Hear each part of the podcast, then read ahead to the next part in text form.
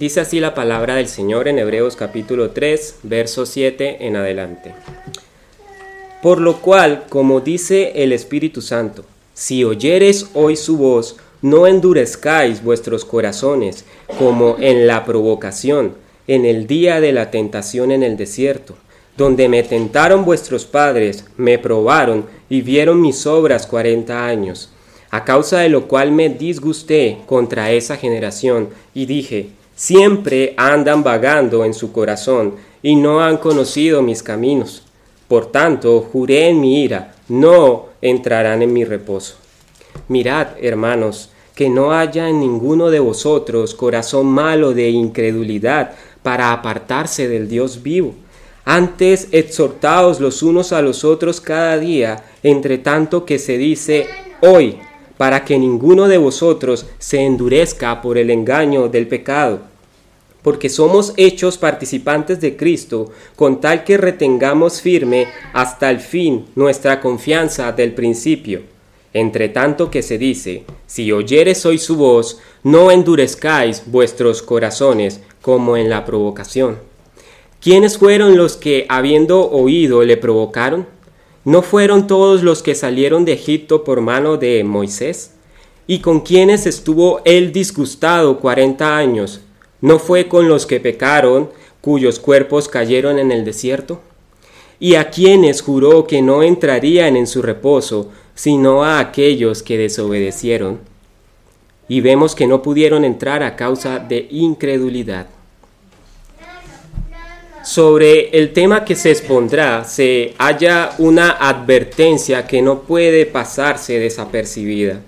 Esta advertencia va dirigida a todo aquel que pueda escuchar porque es de carácter urgente esta requiere una exhortación inmediata y una pronta respuesta porque llevará consigo consecuencias graves si no es debidamente atendida. La verdad, mis hermanos, es que estos tiempos son apremiantes por los acontecimientos que suceden.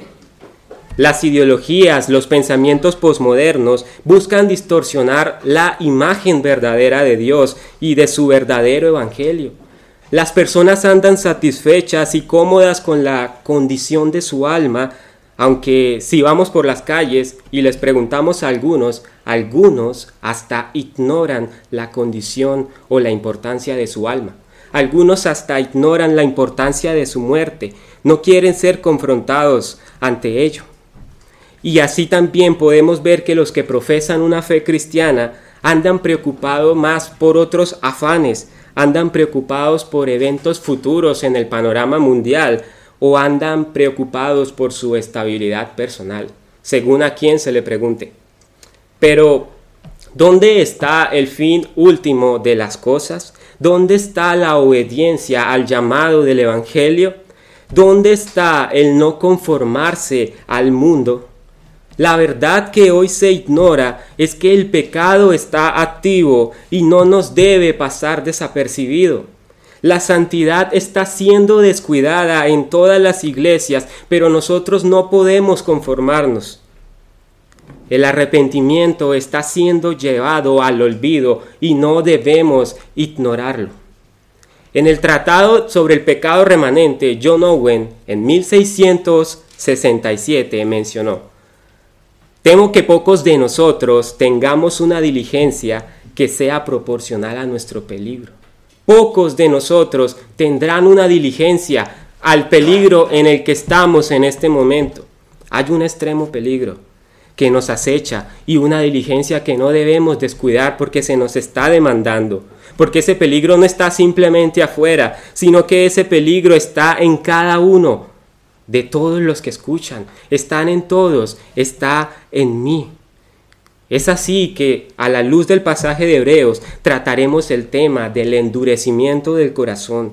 Y este endurecimiento viene por el engaño del pecado de la incredulidad, que es un gran peligro que inicia en nosotros mismos. Hermanos, aquí es importante tener en cuenta que el corazón en la Biblia corresponde con la mente, con la forma humana de pensar, las emociones, la voluntad y la conciencia. También debemos tener en cuenta que es importante constatar que en el pensamiento bíblico podemos hallar dos concepciones del endurecimiento del corazón. La primera corresponde con la incredulidad del alma que no ha sido redimida, aquel que no es salvo, pero la segunda corresponde a la falta de percepción espiritual del creyente, aquel cual tiene su fe débil. Muchos creyentes creen con esto que como son creyentes, en, ellos no está la incredulidad, ya que solo son los impíos que tienen la incredulidad. Pero esto es un grave error. La verdad es que la incredulidad está en el corazón de cada quien, incluyendo los creyentes. Por eso hoy, con todo esto, debe entonces cada uno cumplir el llamado a luchar contra el duro corazón que se está dando en este pasaje y deben tenerse en cuenta tres cuestiones para evitarlo. Y en esto meditaremos hoy. El primer punto principal es que está el deber de escuchar. El segundo, el deber de examinar. Y el tercero, el deber de persistir. Repito nuevamente, escuchar, examinar y persistir. Vayamos al primer punto principal. Se debe escuchar atentamente. Vayamos al verso 7 de Hebreos capítulo 3. Miren lo que dice. Por lo cual, como dice el Espíritu Santo, si oyereis hoy su voz, si tú estás aquí oyendo hoy su voz, este es un llamado para ti. En Jeremías se habla de Israel que ellos no oyeron ni inclinaron su oído, sino que endurecieron su cerviz para no oír, para no recibir corrección. Saben, todo empieza mal cuando no se tiene el anhelo de escuchar la corrección o no se tiene el anhelo de escuchar el llamado de atención. El orgullo puede estar tan elevado que se piensa que es innecesario la corrección. Bueno, es que yo estoy bien, no me tienen que instruir, y mucho menos aquella persona, yo sé más de las escrituras. Yo tengo mucho más años en el Evangelio, pero la verdad, hermanos, es que se debe tener en cuenta que el que piensa estar firme, mire que no caiga. El pecado está activo para entrar en escena en cualquier instante, aun cuando se están haciendo las cosas muy bien, aun cuando se tiene un amplio conocimiento de las escrituras. En un momento, tan solo en un momento en que las cosas salen como no se esperaban o como no se desean, entonces el orgullo, el mal carácter emanan con mucha facilidad para altercar contra Dios, para ser ingratos, para descuidar la oración, para descuidar la piedad personal. Tal cual le sucedió al pueblo de Israel. Vayamos a Éxodo capítulo 17, los dos primeros versos. Éxodo capítulo 17, versículo 1 y 2. Dice así, Toda la congregación de los hijos de Israel partió del desierto de Sin por sus jornadas, conforme al mandamiento de Jehová, y acamparon en Refidim, y no había agua para que el pueblo bebiese. Y altercó el pueblo con Moisés, y dijeron, Danos agua para que bebamos. Y Moisés les dijo, ¿por qué altercáis conmigo? ¿Por qué tentáis a Jehová? El pueblo de Israel pudo haber sido bendecido grandemente con tantos prodigios de Dios que Dios les mostró a ellos. Pudieron estar muy agradecidos, pero he aquí viene el problema y he aquí también viene el pecado cuando no se vigila adecuadamente, cuando no estamos ejercitando adecuadamente para la piedad. Y venimos a altercar contra Dios por nuestro corazón, por lo tanto, con todo esto, se invita a mirar el peligro del pecado y no ignorar la reprensión de este pasaje. Recordemos Proverbios 9:9. Enseña al justo y aumentará su saber.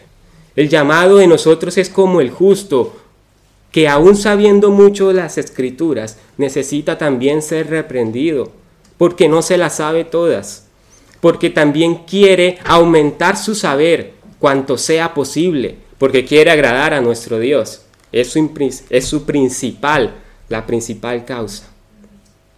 En el pasaje de Hebreos debemos escuchar atentamente una advertencia a la cual se está llamando. no se endurezca cada uno por la incredulidad. Hay un fin que debe evitarse, el duro corazón, y hay un medio para llegar a este, el pecado de la incredulidad, que es un medio que debe erradicarse. Se puede ver entonces una secuencia lógica y fatal a la vez. Por el engaño del pecado persiste la incredulidad. Y la práctica de la incredulidad, si no se combate, si no se erradica, nos lleva entonces al endurecimiento del corazón. Es decir, a no creer la palabra de Dios, a no creer sus advertencias ni en sus promesas y terminar como el pueblo de Israel, altercando contra Dios en nuestro corazón y luego, quién sabe, con cuántos pecados más.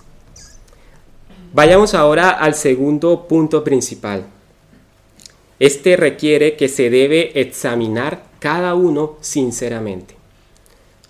Vamos al verso 12 del capítulo 3 de Hebreos. Mirad, hermanos, que no haya en ninguno de vosotros corazón malo de incredulidad para apartarse del Dios vivo. Es un llamado a examinarse cada uno. Y vamos a ver en dos aspectos. El primer aspecto, lo que vamos a ver en este pasaje es detectar la condición de incredulidad. Detectar la condición de incredulidad. El término griego para incredulidad en la Reina Valera implica falta de fe cristiana, pero implica también desobediencia. Aunque la incredulidad es el pecado que condena al inconverso, para el cristiano hay matices de incredulidad en su vida. Y se dan porque su fe es débil y por ello su percepción espiritual.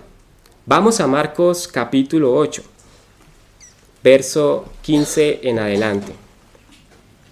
Marcos capítulo 8, verso 15 en adelante. Y él les mandó diciendo, mirad, guardaos de la levadura de los fariseos y de la levadura de Herodes. Y discutían entre sí diciendo, es porque no trajimos pan. Y entendiéndolo Jesús les dijo, ¿qué discutís? Porque no tenéis pan, no entendéis ni comprendéis, aún tenéis endurecido vuestro corazón.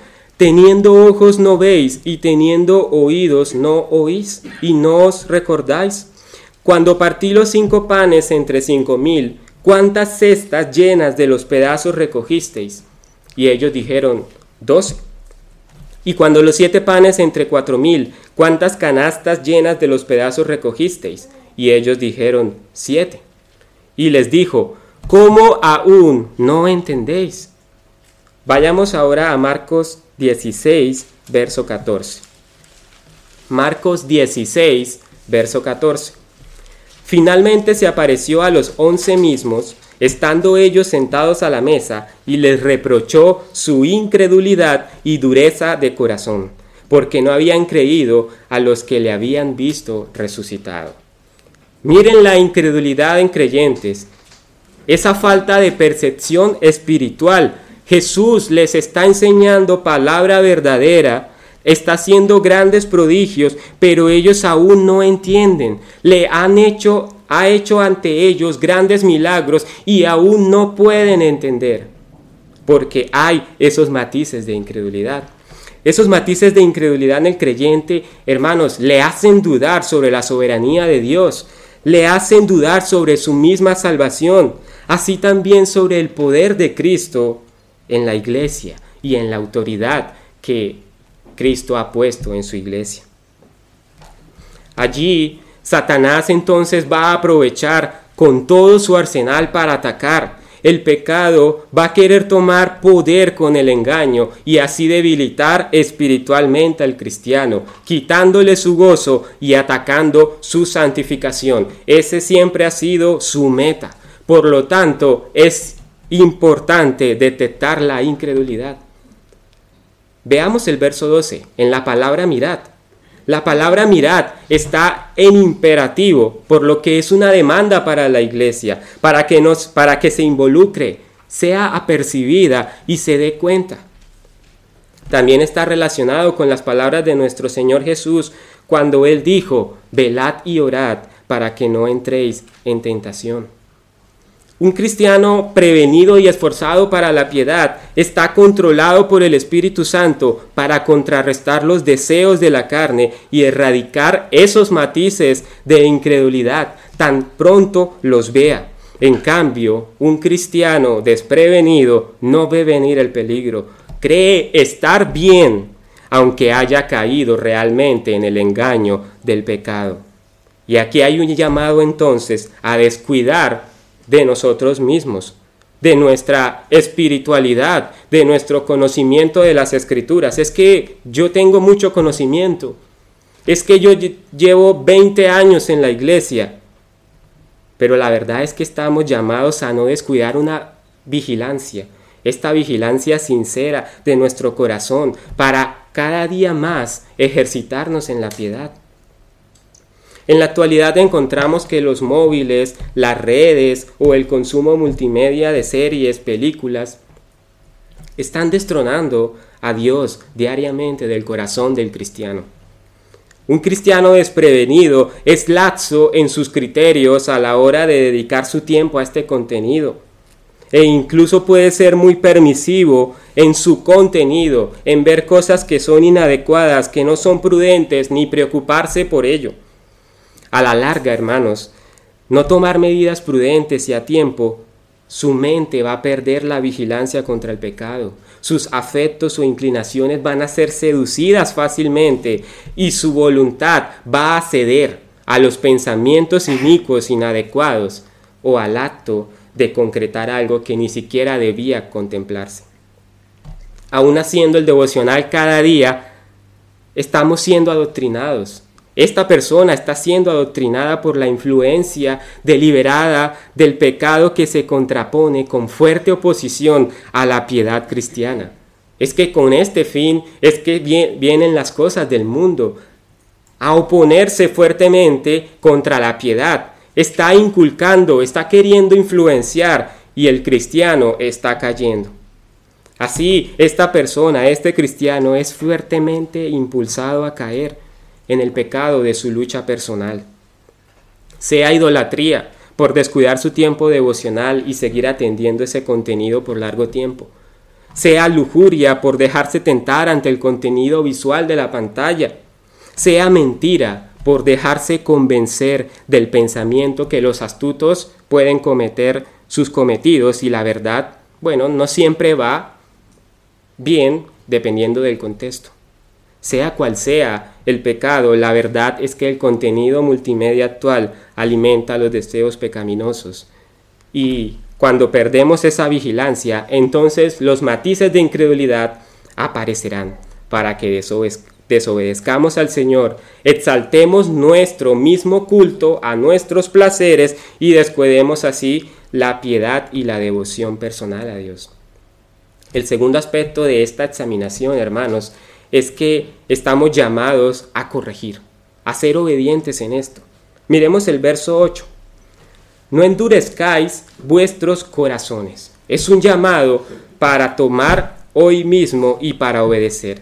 El objeto de esta advertencia de que es de carácter urgente radica en que no debemos endurecer el corazón como lo hizo Israel en el desierto. Ya miramos el Salmo 95, miramos Éxodo capítulo 17. La verdad es que si ellos lo hicieron, nosotros también podemos caer en lo mismo, aun cuando desconfiamos en la providencia de Dios. Es un llamado aquí a obedecer la enseñanza que se está impartiendo con la historia de Israel. El Espíritu Santo está advirtiendo aquí que no se debe dejar de hacer caso a su voz porque habrá consecuencias. Aquí debemos combatir la incredulidad. Y recordemos que la incredulidad implica también desobediencia. Obedecer la voz del Señor implica que se cree genuinamente en Él, pero desobedecer implica que no se cree adecuadamente en Él. Y esto involucra la fe débil del creyente, la fe débil del creyente. ¿Cuántas veces contristamos al Espíritu sabiendo hacer lo bueno y no lo hacemos? Con cuánta seriedad se toma cada mandato de la escritura y la ley de Dios. He allí también la voz del Espíritu llamando a nuestros corazones. cada vez que leemos las escrituras, que somos exhortados, que somos enseñados, es un llamado a aprender y tomarlo en práctica para decirle no a la idolatría, al culto personal, a la ociosidad, al orgullo, a los apetitos de la carne, a imponer también el propio pensamiento y no el de Cristo, a altercar contra Dios y a la autoridad en la tierra por él establecida. No es un llamado a pensarlo y ponerlo en práctica después. No está para que, bueno, está bien, tienes razón, pero hoy no. La verdad es que Dios dice, al que sabe hacer lo bueno y no lo hace, le es pecado. No hay más condiciones, no hay otra frase que nos salve de esto. Si sabemos hacer lo bueno y no lo hacemos, es pecado y es doble pecado por desafiar a Dios y no someterse ni obedecer a sus mandatos. El día del Señor, el bautismo, los diezmos y ofrendas, la participación de la cena del Señor, el servicio cristiano, la escucha diligente también de su palabra, el congregarse fielmente. Acerca de estos mandatos no hay ninguna flexibilidad que no nos indique que debemos obedecer. No obedecer aquí implica que el pecado activo en nosotros toma escena en el asunto para ir progresivamente opacando la luz, debilitando la fe del cristiano, creando los matices de incredulidad, haciendo de esto un circuito fatal y pecaminoso. Más pecado, más incredulidad, más engaño, más fallo ante Dios, y puedo endurecerme.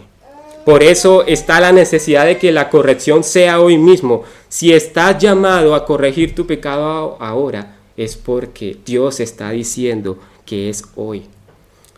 Por un lado, esto aplica para la salvación del alma del inconverso. Pero por el otro, es el llamado de obediencia a la santificación del creyente, que eso hace parte también de su llamado de salvación. Es su profesión genuina de fe, en este caso, si el creyente no hace un fiel, una fiel contestación de la santificación, pronto su gozo y piedad serán estorbadas.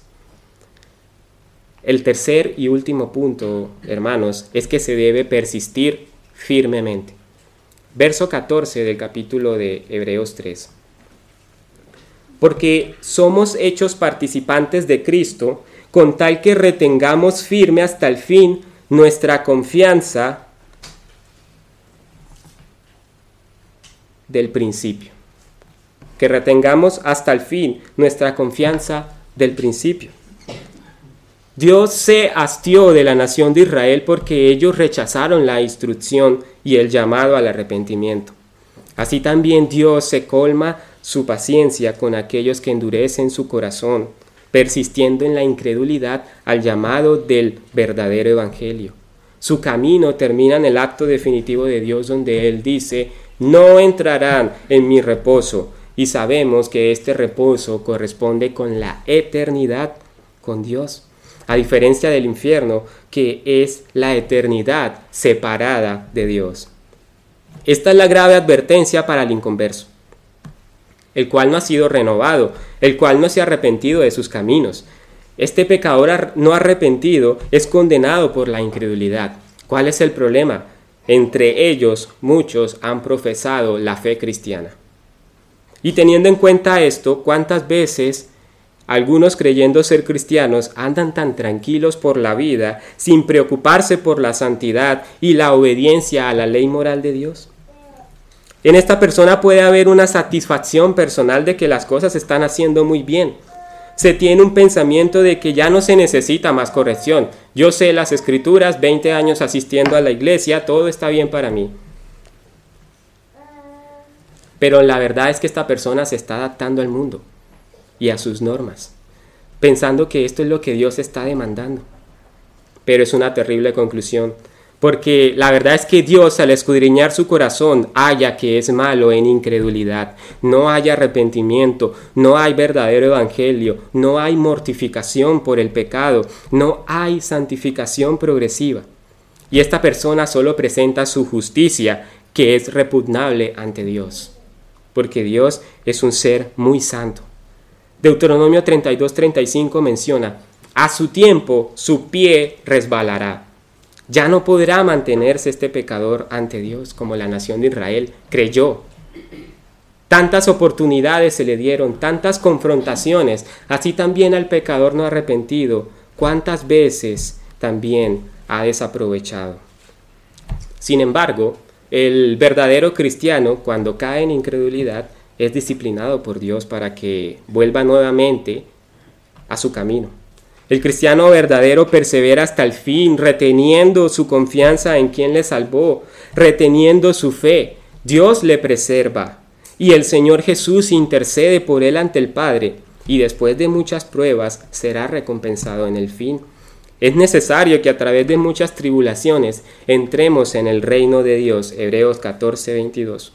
Porque hay una incesante lucha, hay un obstáculo que no descansará, que no dormirá, que no cesará hasta que estemos en la gloria, y ese es el pecado que hay en cada uno. Si alguno piensa que en algún momento el pecado lo va a dejar o va a, a desaparecer, la verdad es que está subestimando el pecado y está en total peligro. Este pecado no se rendirá, no se apaciguará. ¿Por qué? Porque quiere destronar a Dios de la vida del cristiano y el mundo quiere lograr eso con todas sus artimañas. Quiere engañarlo con huecas sutilezas, quiere engañarlo con pequeños pecados inocentes, con pensamientos algo distintos de los que ha sido enseñado quiere desanimarlo y quiere empobrecerlo espiritualmente. ¿Cuántos de los que están aquí realmente desean que su corazón no sea endurecido y que su mente no pierda la vigilancia del pecado? No contemple el pecado como deseable, sino que lo vigile para que sus afectos no sean corrompidos ni su voluntad ceda ante el pecado. Estamos llamados entonces a la lucha continua, esforzada y valerosa contra el pecado que hay en nosotros, que nos impide agradar a Dios con un mayor esmero. Con el corazón endurecido no podrá lograrse y hasta se corre el peligro de que no se sea un verdadero cristiano. Por eso estamos llamados a examinar nosotros mismos nuestra fe, probarnos nosotros mismos. Se debe luchar contra el pecado, se debe luchar diariamente, arrepentirse diariamente, buscar cada día a Dios, a Dios en oración y en su palabra. Si no lo hacemos diariamente, estamos fallando grandemente. No podemos tampoco estar satisfechos con un conocimiento meramente intelectual o meramente teológico y no práctico, sino que este conocimiento debe ser aprehensivo en nuestra piedad, en nuestro corazón por el Espíritu Santo. Qué lamentable es el cristianismo facilista o, buenista. Hago algunas cosas para Cristo y estoy bien con Dios. Puede asistir el domingo, cada domingo de la semana, pero sigue el resto de la semana como siempre y el cambio no ocurre nunca. Pero ¿dónde está su santidad? ¿Cómo confronta diariamente el pecado que hay en él? ¿No sabe éste que horrenda cosa es caer en manos de un Dios vivo, de un Dios que abomina el pecado? ¿Por qué no tomamos el llamado de José? ¿Cómo pues haría este grande mal contra Dios? ¿Cómo pecaría ante, ante nuestro Dios? A manera de conclusión, hermanos, recordemos esta advertencia tan imprescindible que se ha expuesto. La advertencia es muy importante porque la necesitamos obedecer. Qué bienaventurado es aquel que teme a Dios, pero qué terrible es el que endurece su corazón porque caerá en el mal. La voz del Señor llama para salvación, pero también llama para arrepentimiento diario, para corrección diaria y santificación progresiva. Debemos examinar si nuestra fe es verdadera, hay convicción de pecado, hay verdadero arrepentimiento, debemos examinar también el pecado de la incredulidad. En el mismo instante en que podamos hacerlo, hoy mismo, en el mismo instante, debemos examinarlo y corregirlo. Así también como iglesia nos debemos exhortar unos a otros a permanecer firmes en la verdad. Así también no debemos ignorar las enseñanzas escriturales que nos están diariamente reprendiendo en nuestra piedad. Por ejemplo, eh, ¿qué pecado tan grande es la rebelión contra la autoridad como la vimos con Israel?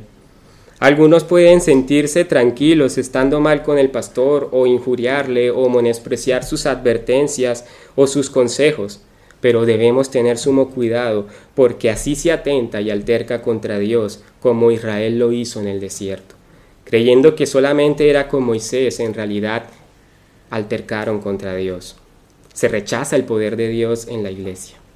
Para finalizar, tengamos en, cuenta tres aspectos claves.